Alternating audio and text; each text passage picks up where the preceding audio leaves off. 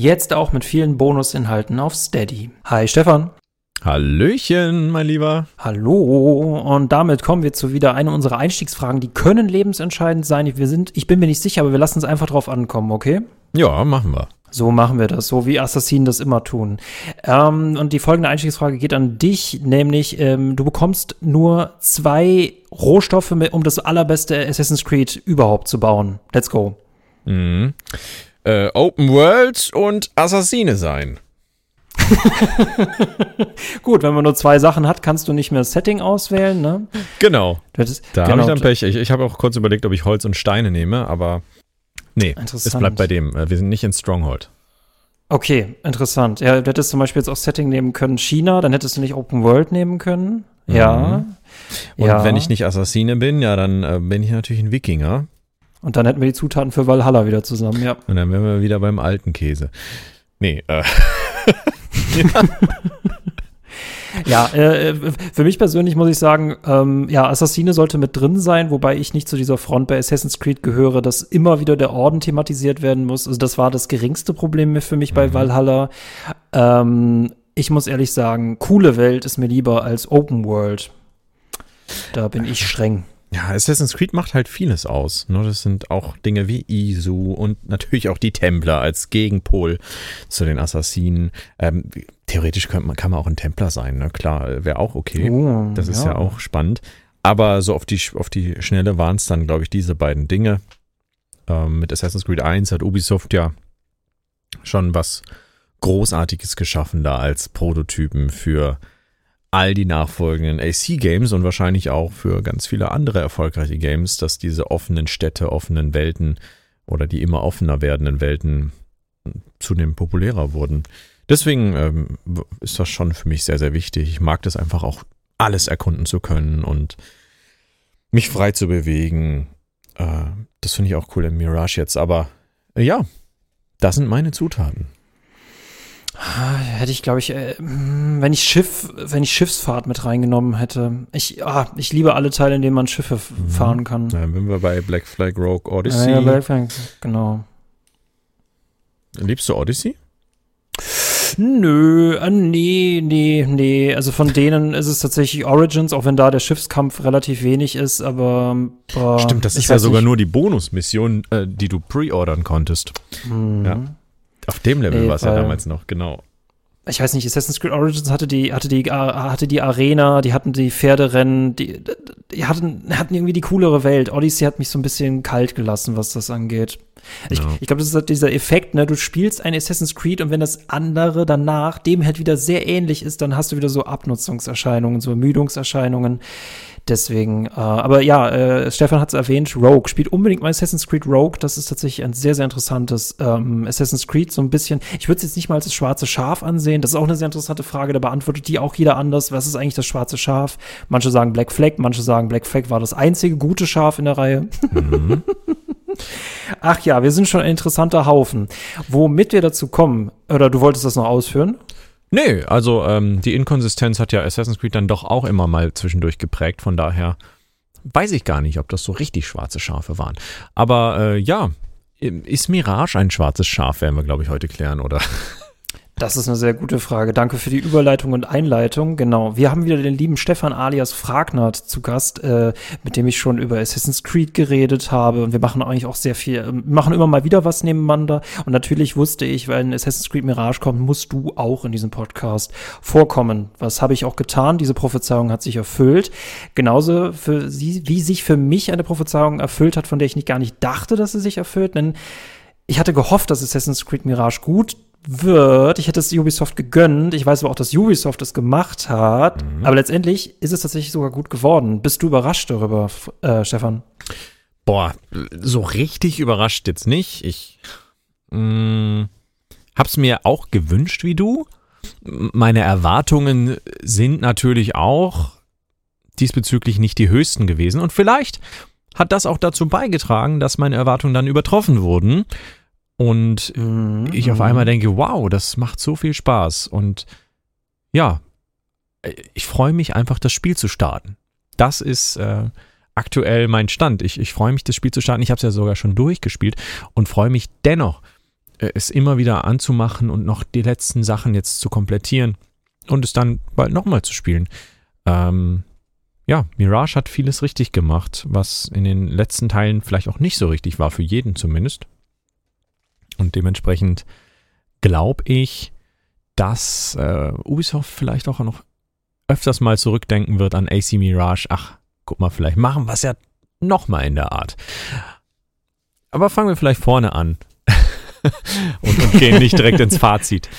Ähm. Das, war, also das, ist, das war eine sehr schöne äh, Too Long Didn't Read oder in dem Fall Too Long Didn't Hear, ne? äh, die Kurzzusammenfassung. Äh, aber als Vorstellung finde ich das ganz, ganz toll. Ähm, äh, Assassin's Creed Mirage ähm, zeitlich spielt es nach Origins, zeitlich spielt es vor Valhalla und es spielt sowieso zeitlich vor Teil 1. Ähm, mhm. Aber ich finde, man denkt bei Mirage sehr, sehr oft an ähm, Teil 1. Meine größte Angst war tatsächlich, dass sie halt einfach nur irgendwie was noch aus Valhalla übrig haben, ne, so einen neuen DLC und denken sich denken, ach, wir machen daraus ein Hauptspiel. Wenn sich das so angefühlt hätte, wäre ich traurig gewesen. Ich bin sehr froh, dass es sich nicht so anfühlt und wir spielen in Mirage tatsächlich die Hintergrundgeschichte von äh, ba äh, Basim. Basim, genau, wir spielen die Hintergrundgeschichte von Basim, wie er zum Assassinen wurde. Hat halt sehr, sehr viele Parallelen zu Teil 1, ist aber gleichzeitig wieder ganz anders als Teil 1. Das finde ich mega interessant. Ähm, hast du dich, als du das gespielt hast, ähm, so vor allem auf die Story fokussiert oder ähm, gerade du als RPGler, der das ja eigentlich, du bist ja mit anderen Teilen erstmal aufgewachsen, war für dich diese Linearität erstmal total gewöhnungsbedürftig, dass es jetzt mehr so Story und eher einen kleinen Schauplatz gibt? Also erst einmal ähm, ja und nein. Also klar liebe ich die RPGs und das ist so mein, mein absolutes Favorite-Genre, aber ich kann den alten Assassin's Creed mittlerweile auch was abgewinnen, ja, mittlerweile muss man sagen. Ähm, klar, am Anfang wirst du sehr schlauchartig durch alles durchgeführt, aber ab einem bestimmten Punkt bist du halt wirklich in dieser offenen Stadt in, in Bagdad und kannst dich dann auch entscheiden, was du machen willst. Klar, du kannst jetzt keine verschiedenen Entscheidungen treffen im Rahmen der Story oder so, aber du kannst dir schon überlegen, wo mache ich jetzt weiter? Was ist die Stelle, an der ich gerade angreifen will? Ähm, Gehe ich vielleicht, überspringe ich ein Gebiet und komme später zurück? Das ist ja durchaus möglich. Also ich habe mich jetzt nicht eingeengt gefühlt. Ähm, es war schon noch so ein, so ein Gefühl von, von subjektiver Freiheit da, die natürlich stark geführt doch in einer Form dann eben im Narrativ war. Aber das war auch in Ordnung und vielleicht auch mal wieder nötig, ne, das Narrativ auch so ein bisschen, ja, die, die Zügel anzuziehen und eine klare Geschichte zu erzählen, ohne Optionen, weil oftmals, weiß ich nicht, verwaschen so Optionen dann auch vielleicht eine Geschichte und äh, die erregenden Momente fallen dann schwächer aus, weil du bestimmte Entscheidungen vielleicht getroffen hast, die da eben anders zu beigetragen haben, in jetzt Valhalla zum Beispiel, Wobei Ubisoft das ja noch nie so richtig ausgelebt hat, wie jetzt ein, ein mhm. CD Projekt. Ne? Aber ja, ich, ich fand's cool. Ähm, ich habe mich nicht eingeengt gefühlt, äh, auch als RPG-Fan. Ähm, man hat noch so ein paar RPG-Elemente mit drin, könnte man zumindest sagen, ähm, wie jetzt ein Skillsystem oder dass man Waffen aufwerten kann oder eine Rüstung aber in einem Rahmen, wo man sagen muss, eigentlich ist es irrelevant und wenn man da keine Lust drauf hat, kann man es weglassen. Ich habe es natürlich nicht weggelassen, ich habe mich direkt draufgestürzt und direkt meine Waffen verbessert und alle Skillpunkte gefarmt und so weiter, aber das muss man nicht und das ist ganz cool, weil es einem einige Optionen lässt. Äh, ich finde es total faszinierend, dass äh, man Ubisofts Stärken tatsächlich jetzt mal deutlicher wieder sehen kann, wenn halt die Masse nicht alles erdrückt. Ne? Wir haben keine Quadratmeter, die komplett erdrücken. Wir haben keine Story, die sich komplett erdrückt. Das hatte ich bei Valhalla vor allem das Problem, dass ich irgendwie das Gefühl hatte, ich muss jetzt hier Territorium für Territorium abarbeiten, immer allen Leuten helfen. Aber hat das wirklich mit der Haupthandlung zu tun? Keine Ahnung. Und wenn sich das so willkürlich anfühlt und äh, auf dem Fließband, dann habe ich auch irgendwann keinen Bock mehr, irgendwelchen Leuten zu helfen, wenn ich nicht weiß, was mir das jetzt persönlich meiner Figur bringt. Da habe ich irgendwie mehr, dass wenn ich zu Hause im Dorf äh, abhänge und da irgendwie Beziehungen anfange. Ähm, gleichzeitig das mit dem Skillbaum, nämlich ich denk mal auch, du hast recht, ne? Also wir haben immer noch eine Open World, es ist jetzt halt eben Bagdad, es ist eher eine Open City, es ist jetzt nicht so viel Umland mit drin. Ähm, was, glaube ich, am allerkrassesten eingeschränkt worden ist, ist der Skillbaum. Aber auch hier, wenn ich halt weniger Skills zum Auswählen habe, dann gucke ich mir die auch gerne mal an und gucke, was ich davon nehme, als wenn ich so einen gigantischen Baum habe und jetzt hier hast du zwei Pünktchen, mhm. setz die mal ein da denke ich mir immer jedes Mal, nee, mache ich jetzt nicht. Ich guck mal und wenn ich irgendwie das Gefühl habe, ich brauche es eh nicht, dann ver verbringe ich auch sehr wenig Zeit in einem Skillbaum. Deswegen, mir kommt das richtig gut. Ich bin sehr gespannt, wie die Leute, die eigentlich komplett anderes gewöhnt sind, sagen, äh, dieses Spiel dauert zu kurz, der Skillbaum ist viel zu klein und ich will gar nicht mal so viel stealthen. Das wird es geben, Punkt. ja. Aber mhm. äh, ja, ich glaube, dass wenn man dafür offen ist, man das schon mögen kann. Und ich möchte Spiele mögen, die ich spiele. Ist vielleicht auch ein bisschen eine Frage der Herangehensweise, ne? Aber du sagst ja schon richtig. In Valhalla, da brauchtest du erstmal ein zehnminütiges Tutorial, um überhaupt zu verstehen, warum, was, wo, in welchem Talentbaum ist und wozu führt das. Und wie sollte ich jetzt meine Reise durch diesen Talentbaum am besten gestalten, während du in Mirage, du kannst Talente rückerstatten und einen anderen Schwerpunkt wählen, aber der ist sehr unübersichtlich und sehr klar gegliedert. Sie haben ihn sogar noch vereinfacht im Vergleich zur E3. Da, da gab es damals vier Talentbäume, das haben sie jetzt auf drei verschlankt und teilweise die, die äh, damals freizuschaltenden Talente jetzt immanent gemacht.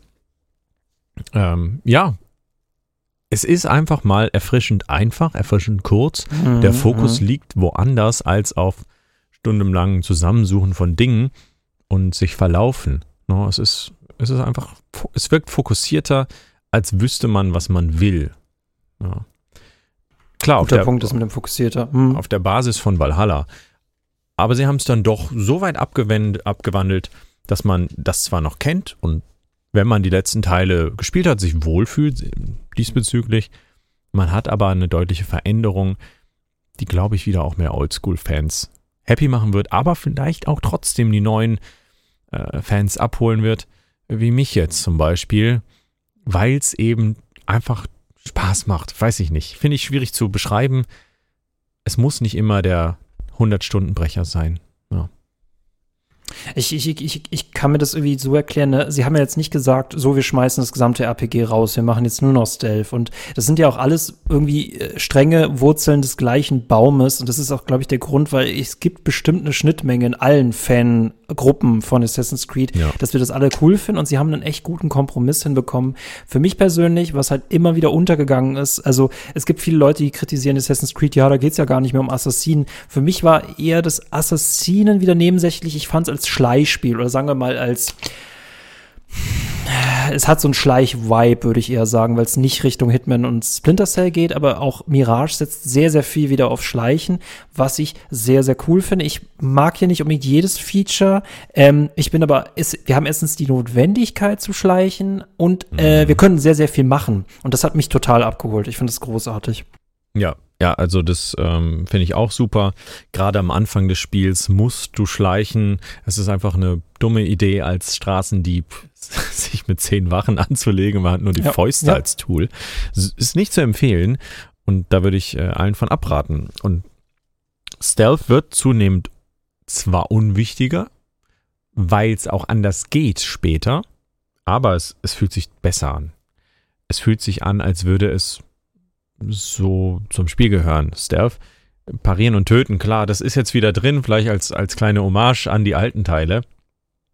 Aber äh, im Grunde ist Stealth der belohnende Spielstil. Der Spielstil, der sich gut anfühlt. Und ich weiß nicht, es ist einfach ein cooles Gefühl, aus einer Festung zu gehen und zu sagen, ich habe niemand gesehen, ich habe mm, vielleicht niemanden mm. getötet und bin mit einem super wertvollen Gut rausgekommen und keiner weiß wieso. Na, das äh, fühlt sich irgendwie doch nochmal anders an, als einfach einen Leichenberg hinter sich zu stapeln und zu sagen, ja, ich habe hier einen Teil einer Karte, super. Es hat sich halt immer angefühlt, als würde man die Kapuze eigentlich gar nicht verdienen. Ne? Ja. Also es, äh, das ist, äh, nee, das finde ich, das, das finde ich sehr, sehr gut. Ähm, wie sich das jetzt letztendlich schleichenstechnisch ausgedrückt hat, ähm, was ich tatsächlich eine kleine Änderung finde, also du, du siehst, viele Änderungen, die drin sind, sind eher kleiner Natur, machen aber sehr viel aus. Äh, bring mich kurz auf den aktuellen Stand, denn mir ist es tatsächlich neu, dass wir eine Ausdaueranzeige in Assassin's Creed haben. Das ist für mich komplett neu. Oder gab es das jetzt schon in irgendeinem DLC plötzlich? Gab es schon, ich glaube, es gab sogar in Valhalla, war nur irrelevant, weil die selten aufgebraucht war. Ähm, in Mirage, ja, ist super wichtig, das stimmt. Ausdauer ist im offenen Kampf sehr oft mein Engpass, eigentlich immer. Und genau dann, wenn man es nicht braucht, weil nämlich die krasseste Wache der Stadt auf dich zukommt und dich mit, mit Schwerthieben äh, verdreschen will, ja, mhm. malträtiert, hm, die du vielleicht verdient hast für all die Morde. Ich weiß es nicht. Und all die Taschendiebstähle. Aber ähm, ja, es, es ist wirklich ein Engpass. Und das macht den offenen Kampf tricky, diese Ausdauer. Ne? Du brauchst sie fürs Ausweichen, für Schläge, ähm, also für alle wichtigen Elemente im guten Kampf. Und, und Stealth hat dann diesen Engpass nicht. Und es fühlt sich belohnend an. Genau. Du kannst es natürlich dann kompensieren, auch gerade im offenen Kampf über die Tools und es schon wieder so ein bisschen mehr stealthy machen. Und ne? dann wird die Rauchbombe mal fallen gelassen unter deiner Position. Auf einmal vergessen die Gegner, dass du da warst, wenn du das zum Beispiel skills, aber vielleicht auch nicht skills, weil du das nicht immersiv findest. Und äh, dann ähm, wird es schon wieder, ja, also sehr, sehr tool-lastig. Ne? Generell finde ich das cool, dass Stealth, aber auch generell der Kampf super abhängig ist von deinen Tools. Muss nicht, aber sie sind eine gigantische Hilfe. Gerade die Rauchbombe, die Messer und auch die neue äh, Giftfalle, äh, oder nicht Giftfalle, die äh, Knockout-Falle, müsste man eher sagen. Hast du sie schon freigeschaltet? Nee, die habe ich noch nicht freigeschaltet, aber ich bin ein sehr, sehr großer Fan meiner Wurfmesser. Mm, die sind auch extrem gut. Gerade am PC muss ich persönlich sagen, ich bin ja so Controller-Legastheniker. Ähm, habe erst irgendwie 15 Stunden an der Playstation gespielt und dann den Rest am PC und auf einmal war ich der Headshot-Meister.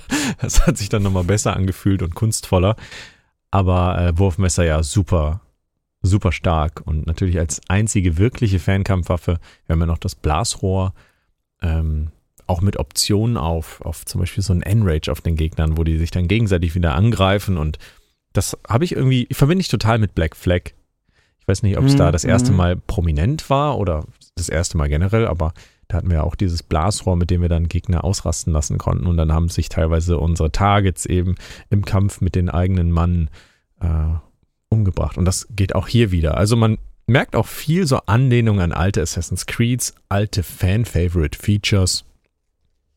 Das auch gerade eben dann verbunden mit, mit Tools und Stealth-Gameplay. Also man hat wirklich geguckt, was war damals mal und was war gut. Und das haben sie jetzt alles in diesen Melting Pot Bagdad zusammen reingeworfen. Finde ich cool. Sehr schön gesagt. Ähm, ich bin auch echt froh, ne? wir müssen uns jetzt nicht mehr so viel Gedanken um Materialien machen, auch wenn sich sie jetzt sich viel wichtiger anfühlen, aber ich muss jetzt nicht immer komplett hinterher sein und 30 Milliarden Materialien irgendwie auseinanderhalten. Ich habe irgendwie das Gefühl gehabt, Assassin's Creed Valhalla war der Loot-Shooter ohne Shooter, aber es war auf jeden Fall, hatte sehr viel mit Loot zu tun, wer noch unterschiedlich farbig war, Waffen, Rüstungsplatten, das turnt mich unglaublich ab, weil es ist auf Papier, stimmt es schon, ne? Das soll eigentlich einen dazu antreiben, das beste Gear zu suchen. Aber wenn ich das storytechnisch überhaupt nicht will und noch gar nicht brauche, es ist kompletter Müll, der dort rumliegt. Und auch all das ist weg. Das fühlt sich wie ein Assassin's Creed auf Diät an, wie ein Assassin's Creed, das einfach mal ne, eine Light-Version ist. Ja. Ne? Das, was man gerne mal einfach mal nebenbei spielt und nicht wie dieser riesen Mammutwälzer, du weißt, du startest das Spiel und jetzt hast du noch etwa 200 Stunden vor dir. Ja, gut, Valhalla war auch extrem. Und ich finde, in Valhalla haben sie auch die Motivation, jetzt Orte zu entdecken, extrem schlecht hingekriegt, weil die 30. Waffe, die du nicht benutzt, zu sammeln, war völlig unerheblich. Und das haben sie verändert in Mirage. Jetzt gibt es nur wenig Sachen, die du dir überhaupt zusammensammeln kannst. Also wenn du eine neue Waffe hast, dann ist das wirklich was Besonderes, weil es ja. überhaupt nicht viele gibt. Und die nächste Truhe ist dann maximal das Upgrade für diese Waffe und das war's dann auch. Es gibt super wenig Monturen und Outfits und du musst dich halt dann gut entscheiden, was liebst du, aber musst du eigentlich gar nicht. Eigentlich brauchst du es nicht. Ähm, wie in Valhalla, aber in Valhalla war es so gefühlt ein Motivator, diese Waffen zu finden. Und hier ist es eigentlich, es ist da, wenn du es möchtest, aber du kannst es getrost weglassen, ohne, weiß ich nicht, auch ein Gefühl zu haben, jetzt so irgendwas zu verpassen. Ähm, ja. ja. Das ist halt, eine, du, du, das ist auch eine interessante Aussage, die man tätigen kann. Ist ein Inhalt wirklich optional? Weil manchmal heißt es so, wenn mich irgendwas im Spiel stört, sagen andere Leute, ja, dann musst du das einfach ignorieren. Und das ist natürlich nicht so leicht, wenn zum Beispiel halt das gesamte Fundament von Valhalla halt auf Loot aufbaut, dann kann ich ihn natürlich ignorieren, er kommt natürlich trotzdem immer wieder vor. Und hier ist es so, es ist eine gute Mischung aus, ich kann Dinge wahrnehmen, ich kann sie aber auch weglassen und sie stören mich dann auch nicht permanent. Äh, das haben wir, das haben wir tatsächlich in einem anderen Podcast, den wir gehalten haben, schon besprochen. Bezüglich der Nebenmission Missionen, die klein sind, die handgefertigt sind, die kurz sind, aber man kann sie wieder vergessen. Das mit den Waffen kann man vergessen. Man kann auch einfach die Story machen oder man guckt sich die gesamte Bagdad an. Und auch hier, ich finde es cool, man kann in Bagdad sich historische Plätze angucken. Und auch das ist nicht so reingedrückt, aber man kann es einfach mal so mitnehmen. Es ist alles to go. Es ist alles im Mirage irgendwie to go. Ja. Genau, also äh, es, es gibt viele Möglichkeiten, die du aber nicht wahrnehmen musst klar sammelt man mal, mal dann irgendwie so ein verlorenes Buch ein, wenn man dran vorbeigeht. Ja. Aber es tut jetzt auch nicht weh, das liegen zu lassen. Ähm, das ist, es, es wirkt nicht so ja, auf Krampf, um die Spielwelt zu erweitern.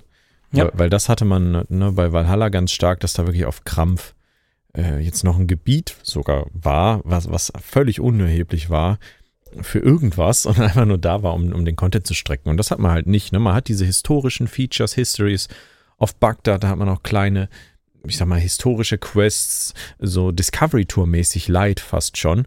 Naja. Ähm, um sich auf wenn man Lust hat, so ein bisschen weiterzubilden über die arabische Kultur und, und was da alles zusammenkam damals in Bagdad, das war ja hochinteressant. Aber wenn du da keine Lust drauf hast, sondern einfach nur dein, dein Assassinen-Game haben willst, dann ist das auch da.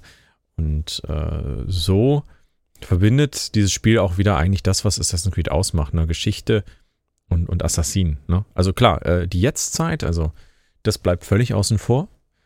Ähm, das ist das Einzige, so wo man sagen kann, okay, das ist jetzt, das fehlt jetzt, ne? Wirklich. Ähm, Modern Day haben wir nicht mit dabei. Außer das, vielleicht. Das, es ist, ne, es ist es, so, es, ja, es ist weg, aber man vermisst es auch irgendwie nicht. Aber wenn man drüber redet, merkt man, stimmt, es ist gar nicht drin. Und du hast ja tatsächlich, du spürst trotzdem, dass wir noch in einer historischen Simulation sind, auch wenn ich habe es nicht durchgespielt. Ich weiß nicht, ob dem Ganzen noch ein Rahmen gegeben wird. Äh, ja oder nein? Fragezeichen. Ähm, soll ich da wirklich drauf antworten? Okay, okay, danke. Nee, gut, dann, äh, dann okay, faszinierend, dass es doch nicht so einfach ist. Aber äh, lange Zeit, ich habe es nicht vermisst. Ich muss sagen, Modern Day hat mir nur in Assassin's Creed 1 und 2 gefallen. Danach fand ich es komplett austauschbar und mhm. unnötig.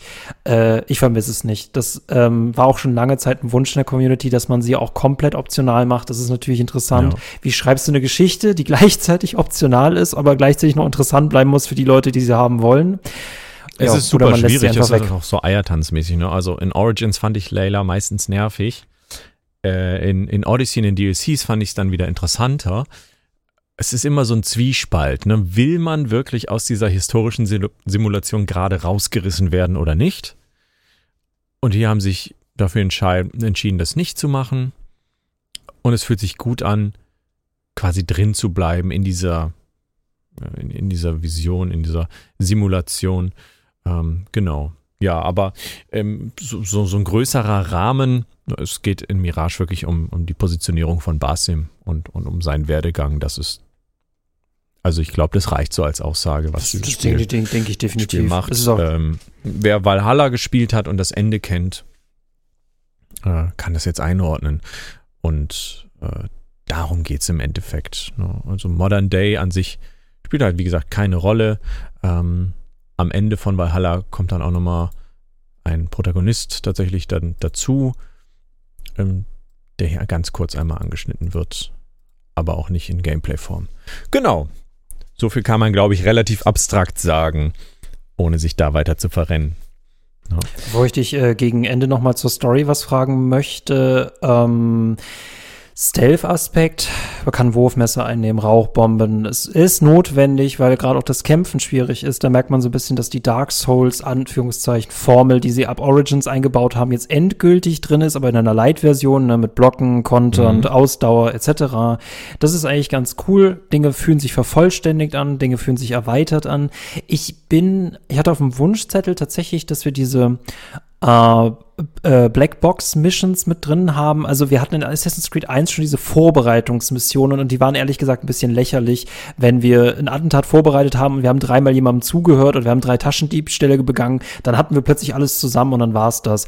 Ich find's cool, dass sie das jetzt mit einem System verbunden haben, was wir auch aus Odyssey kennen oder aus anderen, wo wir halt SöldnerInnen jagen mussten oder eben äh, Leute der, der, der, der, ich weiß nicht, ob sie immer TemplerInnen genannt werden, aber auf jeden Fall der, der, der, der Feind, äh, der feindlichen Instanz, dass wir die Recherchetechnik jagen müssen. Das wurde jetzt miteinander kombiniert und das fühlt sich sehr geil an.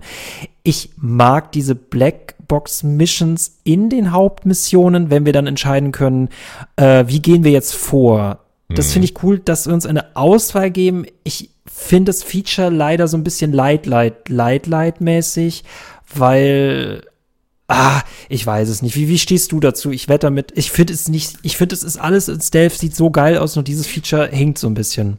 Ja, also die Blackbox-Missionen sind halt, muss man ehrlicherweise sagen, wie im Paris-DLC damals, sind ein Marketing- Claim, aber im, im Endeffekt, kleines Beispiel, in einer Mission äh, musste ich an einen bestimmten Ort rein, war in dem Fall sogar die letzte Mission und da gab es halt, ne, Option A, B, C. Und ich habe mich für Option D rein, äh, entschieden und bin einfach hingegangen. so, und das ging halt auch. Und diese Optionen sind halt so optional, dass sie wieder irrelevant erscheinen. Ja. Ähm, und ja, also man hat dann halt quasi so eine Möglichkeit immer, oder was heißt immer, bei den wichtigen Zielen, die du bearbeitest, hast du die Möglichkeit, ein bestimmtes Attentat freizuschalten. So würde ich es nennen, aber jetzt nicht wirklich Blackbox. Ne, du hast die Möglichkeit, einen Spezialkill freizuschalten, wie damals in Unity. Du mischst dich unter die Gefangenen, war glaube ich Unity, und dann ähm, gibt es für den Henker plötzlich die versteckte Klinge, das statt für dich äh, die Guillotine. Und das war dann die Alternative zu, du stehst einfach irgendwo auf einer Mauer und wirfst ein Messer. genau. Also das gibt's, aber es fühlt sich jetzt nicht so belohnend an ähm, ja, hätte jetzt nicht sein müssen. Ist jetzt nicht so, dass ich denke, wow, cool, das ist, ist ja total bereichernd, sondern man hätte zum Beispiel auch diese Blackbox-Sache einfach als verpflichtend linear reinnehmen können. Ähm, die Optionen jetzt, ähm, die Missionen auszuführen, wie kommt man an Ort XY, die sind da, aber ja, auch nicht so wertig. Ne? Also dann mischst du dich mal unter einen Händler, oder unter ein Händlerkollektiv. Oder du kriegst durch einen Tunnel. Ne? Aber am Ende bist du am selben Ort. Das ist so das einzige Feature, weil du so schön, wie du das gesagt hast. Das fühlt sich wiederum so optional an, dass es wieder so überflüssig ist. Und es, es macht leider, das fühlt sich wieder wie so ein Ubisoft-Feature aus älteren Teilen an. Es ist, es, es ist ähnlich wie mit den, mit den Schlachten beispielsweise in Odyssey. Das, das klingt auch echt nach mehr, als es dann letztendlich eigentlich ist. Ne? Und äh, dass ich jetzt einem Händler, äh, Händler, äh, einem Händler in dem Fall ähm, diese Münzen gebe. Die Münzen kann ich wiederum bei Nebenmissionen verdienen. Äh, und dann darf ich eine Kiste reintragen und dann hat sich der Fall wieder erledigt. Ah ja, äh, genau, die Mission ist das, ja, ja. Genau. Mhm. Versus, äh, ich kann aber auch einfach reinklettern und es macht keinen Unterschied. Also ich er, er, er kaufe mir dadurch nicht wirklich einen Vorteil, es suggeriert es nur, es wäre irgendeine clevere Variante. Und das finde ich von dem Spiel so ein bisschen gemein. Dafür, dass das Stealth-Gameplay so gut ist, dass es da wieder sagt, ja, hier kannst du clever spielen und eigentlich sind alle Varianten lame. Ja. Und das hat, hast ja auch keinen Wiederspielwert. Deswegen, ähm, schade. Da hätten sie, glaube ich, einen Ticken jetzt rauslassen müssen oder einen Ticken tiefer reingehen müssen. Es basiert halt immer noch auf Valhalla. Und ich denke ja, mal, ja. für das, was die Basis war, die sie aufgrund auch des kleinen Umfangs, des kleinen Budgets nicht besser machen. Also ich glaube, dass das für das, was Mirage sein möchte, mit das Beste ist, was wir haben kriegen können. Und es ist in Ordnung, aber es ist kein Highlight. Ich würde es auch nicht bewerben als krasses Highlight. Es ist halt auch dabei. Ne? Und das ist, das, ich glaube, das fällt halt deswegen so auf, weil alle anderen Features so super ineinander greifen. Ne? Und das mhm. ist das mhm. Einzige, was so ein bisschen dingst. Und wenn du mir vor allem erzählst, dass man die Münzen dass man die Münzen, ähm, die du ja für diese Optionen ausgeben musst, dass ich die ja nicht nur bei Missionen kriege, sondern du meintest auch, man kann sie per Taschendiebstahl bekommen. Ja, ich habe aktuell 90 Händlermünzen, so, ne? so für den Kontext. Aber das ist nichts das ist Besonderes. Halt, ne? Genau. Aber da siehst du, dass ein anderes Feature halt auch ein bisschen broken ist. Also ich glaube, Taschendiebstahl und Dings sind die einzigen beiden, die da ein bisschen defekt sind. Und das man, ist, ich, ist ganz ja. klar ein Balancing-Fehler, ja. Der Taschendiebstahl ist viel zu stark und macht deswegen auch die Nebenquests und die Optionen in den Nebenquests so irrelevant, dass sie keinen Wert mehr haben.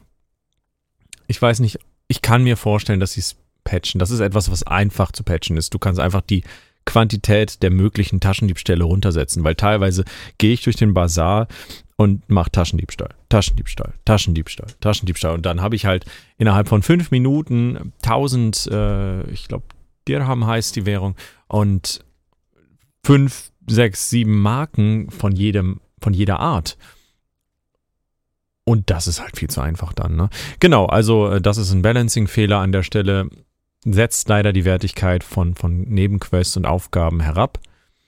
Ähm, am Anfang dachte ich auch, dass diese Münzen extrem wertvoll sind, weil einem ja auch ein großer Rabatt zum Beispiel bei einem Händler gewährt wird.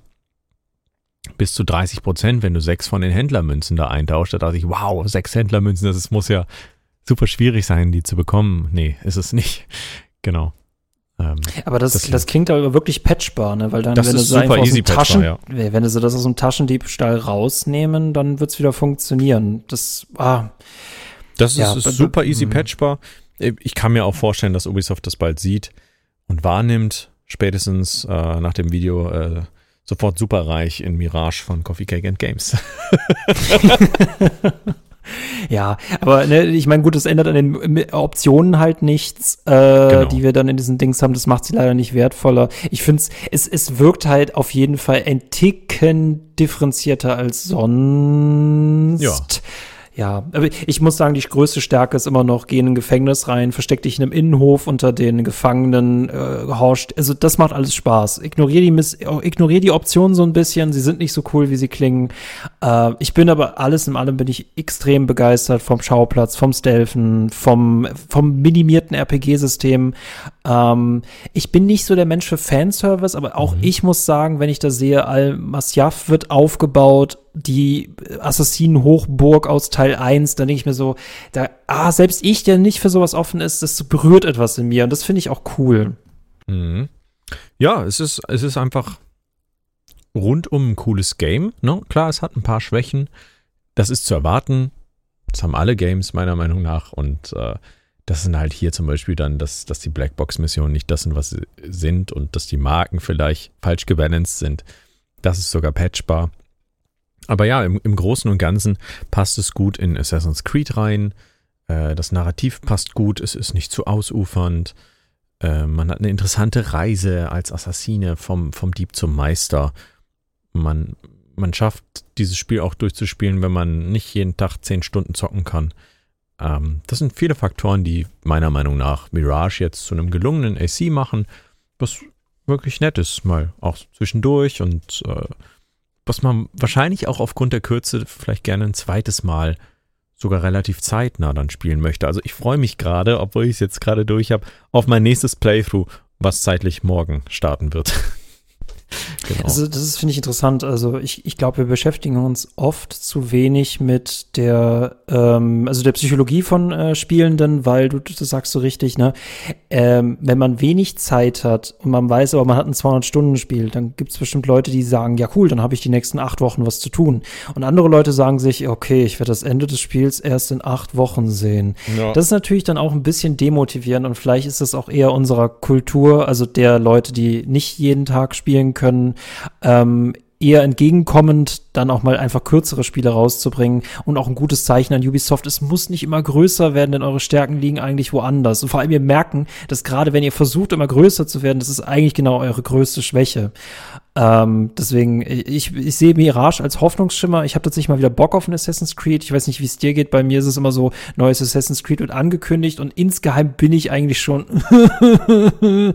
also, ne, die, die Freude hält sich in Grenzen, aber die ist tatsächlich mal aufrichtig. Ja, nee, die Freude ist groß und äh, ja, ich, ich hatte das Gefühl jetzt nicht so, was, was du schon hattest, vielleicht so diese, diese Ubisoft Open World Müdigkeit. Ich war ja auch late to the party. In dem Sinne habe Ubisoft auch erst mit, mit Beginn meiner YouTube-Tätigkeit so als Publisher wirklich wahrgenommen. Davor war ich einfach Fan von Far Cry und Splinter Cell hatte das aber nicht auf dem Schirm, dass das irgendwie Ubisoft war. Ähm, genau, aber ja, das, das macht jetzt wieder viel richtig und wie du schon sagst, alleine die Psychologie. Ähm, viele Spiele haben sich verändert auf, aufgrund von veränderten Spielverhaltens.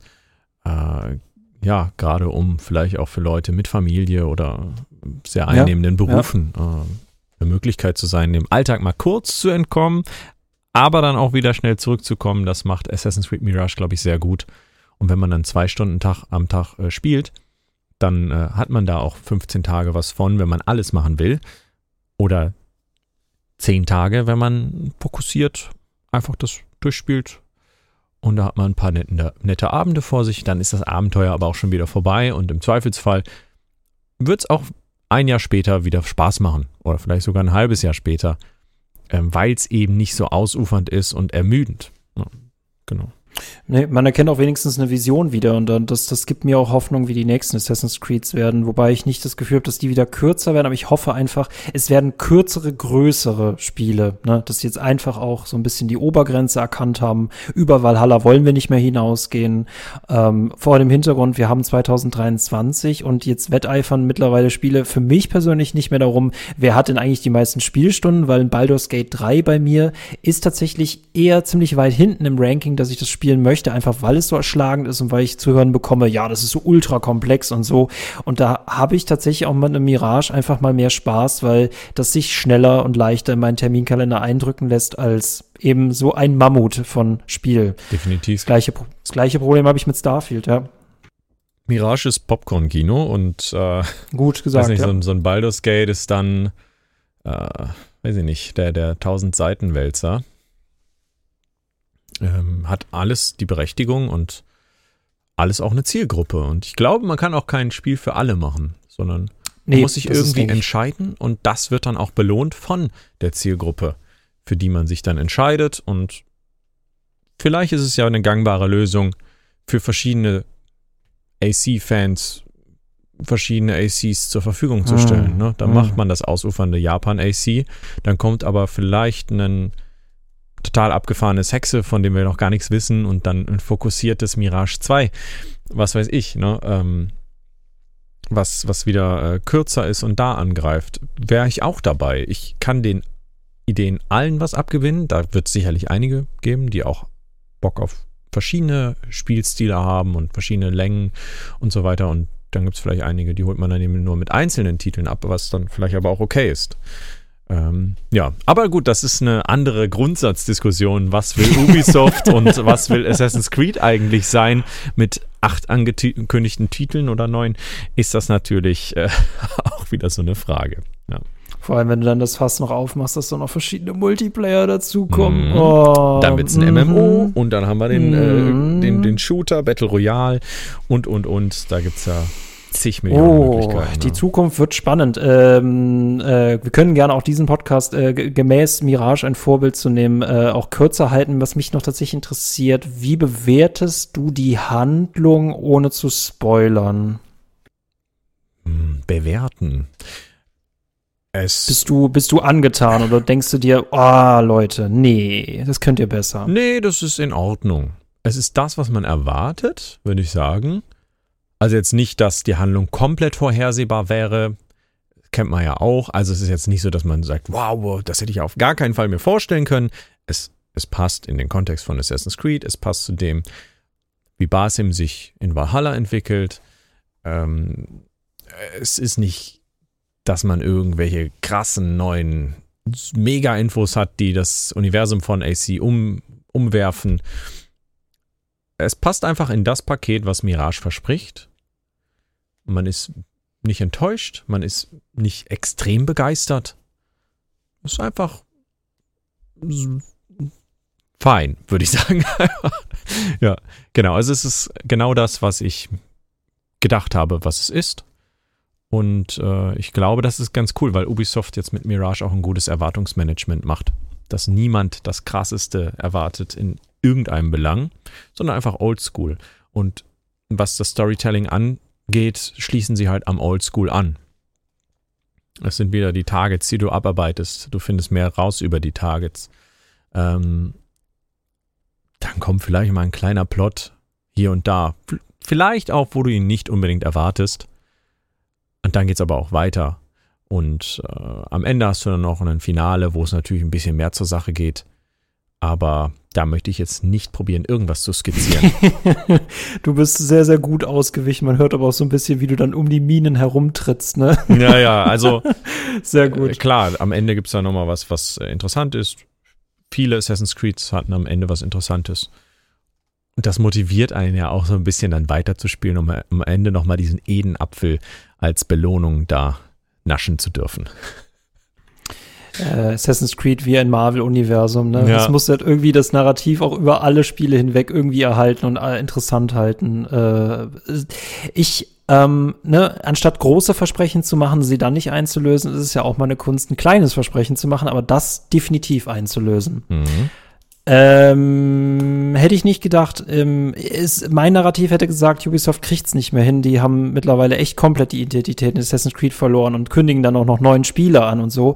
Ähm, das, jetzt haben sie nicht alle meine Sorgen genommen, aber zumindest die, ich, sie, sie haben noch im Endeffekt verstanden, was ihre Spiele ausmachen. Und das haben die Leute auch gesagt. Und jetzt hat Ubisoft zugehört und auch tatsächlich mal gezeigt, dass sie es immer noch drauf haben und ja, können. Da ist noch was Ubisoft drin. weiter so. Einfach bleiben. Nicht, nicht, nicht durchdrehen. Einfach genau das, nur ein bisschen jetzt was Neues und ein bisschen, aber nicht, nicht aus, nicht durchdrehen. ja, das fasst ganz gut zusammen, würde ich sagen. Ja, nicht durchdrehen. Einfach cool bleiben. Einfach das machen, was ihr macht. Ne? Genau. Das signiere ich ähm, gerne, ja. Ja, das signierst du gerne so. Ähm, Stefan, sehr, sehr cool, dass du da warst. Danke. Komm bitte wieder. Sehr gerne. Vielen Dank für die Einladung. Und äh, ja, weiter so mit dem äh, grandiosen Podcast-Channel hier.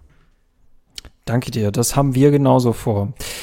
Leute, wenn ihr das auf YouTube hört, dann bitte hinterlasst einen Kommentar, einen Like. Schreibt uns, wie geht's euch gerade mit Assassin's Creed Mirage? Ich werde es wahrscheinlich jetzt angefangen zu spielen, deswegen äh, könnt ihr natürlich auch ganz uns ein paar Tage später sagen, äh, wie es euch gefallen hat, äh, wie wir zu den Punkten stehen, wie ihr zu den Punkten steht. Das gleiche, wenn ihr das auf den äh, Podcast-Apps eures Vertrauens hört, wie Spotify und Co. Das gleiche Spiel da liken, kommentieren, was ihr wollt. Und wenn ihr Lust habt, wir haben nämlich jetzt auch Bonus-Content für euch. Für Minimum 5 Euro im Monat geht es los. Alle Leute auf Steady hinter der Paywall sind übelst glücklich und würden sich freuen, wenn ihr auch dazu kommen würdet. In diesem Sinne, der Kuchen sei mit euch. Ciao. Kakao.